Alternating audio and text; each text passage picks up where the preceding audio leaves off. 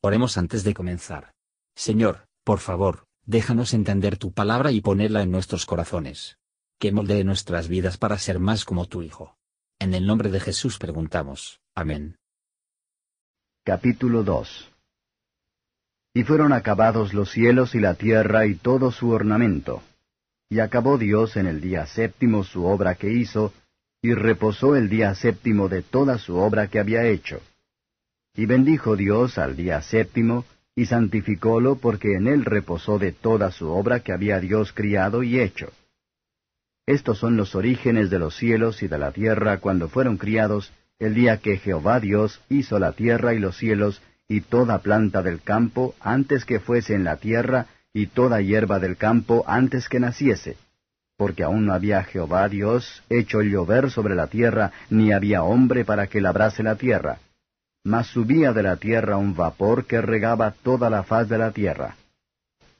Formó pues Jehová Dios al hombre del polvo de la tierra, y alentó en su nariz soplo de vida, y fue el hombre en alma viviente. Y había Jehová Dios plantado un huerto en Edén al oriente, y puso allí al hombre que había formado. Y había Jehová Dios hecho nacer de la tierra todo árbol delicioso a la vista, y bueno para comer también el árbol de vida en medio del huerto, y el árbol de ciencia del bien y del mal. Y salía de Edén un río para regar el huerto, y de allí se repartía en cuatro ramales. El nombre del uno era Pisón, este es el que cerca toda la tierra de Avilá, donde hay oro. Y el oro de aquella tierra es bueno. Hay allí también Delio y piedra cornerina. El nombre del segundo río es Gión, este es el que rodea toda la tierra de Etiopía. Y el nombre del tercer río es Idekel. Este es el que va delante de Asiria. Y el cuarto río es el Éufrates. Tomó pues Jehová Dios al hombre y le puso en el huerto de Edén, para que lo labrara y lo guardase. Y mandó Jehová Dios al hombre diciendo, De todo árbol del huerto comerás, mas del árbol de ciencia del bien y del mal no comerás de él, porque el día que de él comieres, morirás. Y dijo Jehová Dios, No es bueno que el hombre esté solo, haréle ayuda idónea para él. Formó pues Jehová Dios de la tierra toda bestia del campo y toda ave de los cielos, y trájolas a Adán, para que viese cómo les había de llamar. Y todo lo que Adán llamó a los animales vivientes, ese es su nombre. Y puso Adán nombres a toda bestia y ave de los cielos y a todo animal del campo. Mas para Adán no halló ayuda que estuviese idónea para él. Y Jehová Dios hizo caer sueño sobre Adán, y se quedó dormido. Entonces tomó una de sus costillas, y cerró la carne en su lugar. Y de la costilla que Jehová Dios tomó del hombre, hizo una mujer, y trájola al hombre. Y dijo Adán, esto es ahora hueso de mis huesos y carne de mi carne. Esta será llamada varona, porque del varón fue tomada. Por tanto, dejará el hombre a su padre y a su madre, y allegarse a su mujer, y serán una sola carne. Y estaban ambos desnudos, Adán y su mujer, y no se avergonzaban. Comentario de Mateo Henry Génesis capítulo 2 versos 1 a 3. Después de seis días, Dios cesó de todas las obras de la creación. En los milagros, que ha anulado la naturaleza, pero nunca ha cambiado su curso establecido, o añadido a la misma. Dios no descansó como uno cansado, pero como una complacencia. Note el comienzo del reino de la gracia, en la santificación, o mantener santo, del día de reposo. La observación solemne de un día en siete como día de reposo santo y santa obra, para el honor de Dios, es el deber de todos aquellos a quienes Dios ha dado a conocer sus santos días de reposo.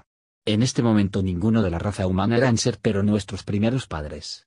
Para ellos fue nombrado el día de reposo, y claramente para todas las generaciones venideras también. El día de reposo cristiano, que se observa, es un séptimo día, y en ella se celebra el reposo de Dios el Hijo, y el acabado de la obra de nuestra redención. Versos 4 a 7.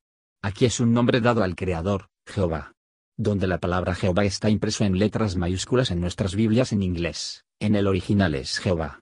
Jehová es que el nombre de Dios, lo que denota que solo Él tiene su ser en sí mismo, y que da el ser a todas las criaturas y las cosas. Además se toma nota de las plantas y hierbas, porque fueron hechas y nombrados para ser alimento para el hombre.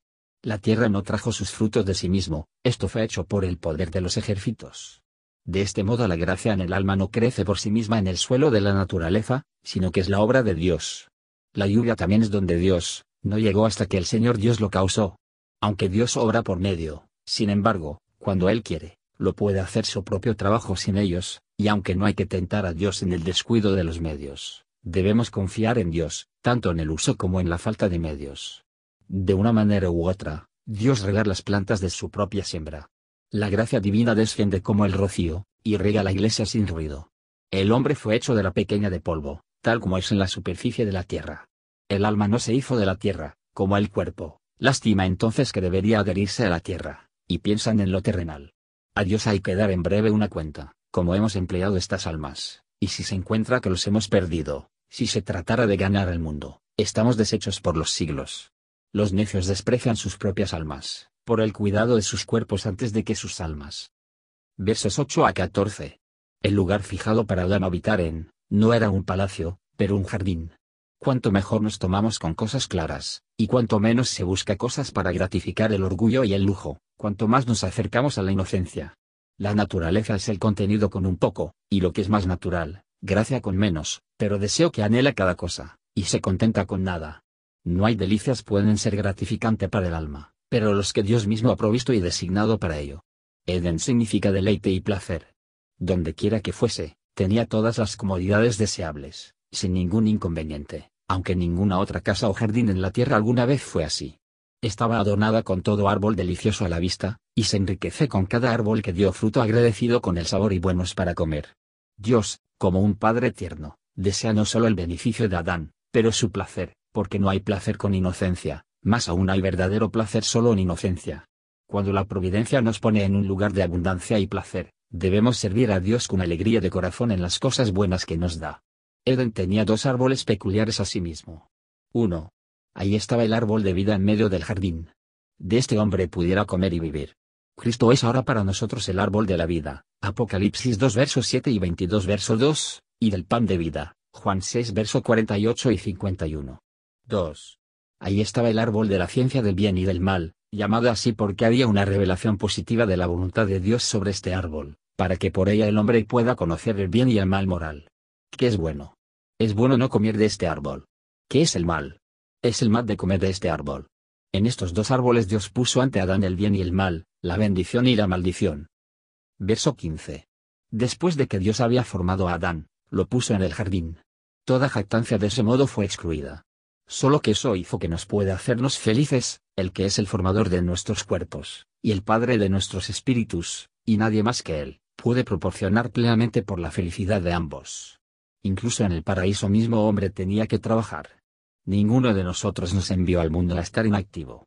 El que hizo que nuestras almas y cuerpos, nos ha dado algo con qué trabajar, y el que nos dio esta tierra por nuestra habitación, nos ha hecho algo para trabajar sobre.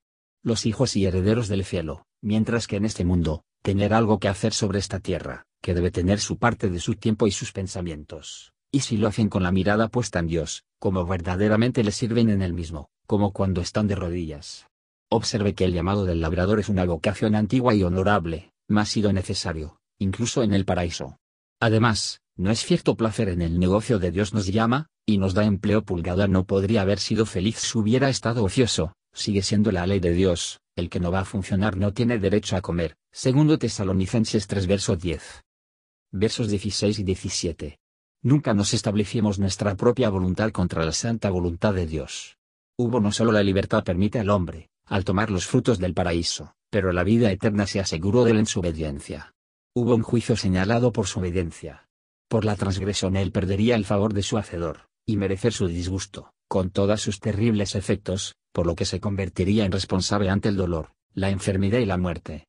Peor que eso, él perdería la santa imagen de Dios, y todo el confort de su favor, y sentir el tormento de las pasiones pecaminosas, y el terror de la venganza de su hacedor, que tienen que soportar para siempre con su alma que nunca muere. La prohibición de comer del fruto de un árbol en particular era adecuado sabiamente para el estado de nuestros primeros padres. En su estado de inocencia, y separado de cualquier otro, lo que la oportunidad o qué tentación tenían que romper cualquiera de los diez mandamientos. El evento demuestra que toda la raza humana se preocuparon en el juicio y la caída de nuestros primeros padres. Argumentar en contra de estas cosas es luchar contra hechos tercos, así como la revelación divina, para el hombre es pecador, y muestra por sus primeras acciones y su conducta nunca después, de que está listo para hacer el mal. Él está bajo el desagrado divino, expuesto a los sufrimientos y la muerte. Las escrituras siempre hablan del hombre como de este carácter pecaminoso, y en este estado miserable, y estas cosas son verdaderas de los hombres en todas las edades y de todas las naciones. Versos 18 a 25. Alimentación a través de las criaturas fue dada al hombre, y como prueba de ello él los nombró.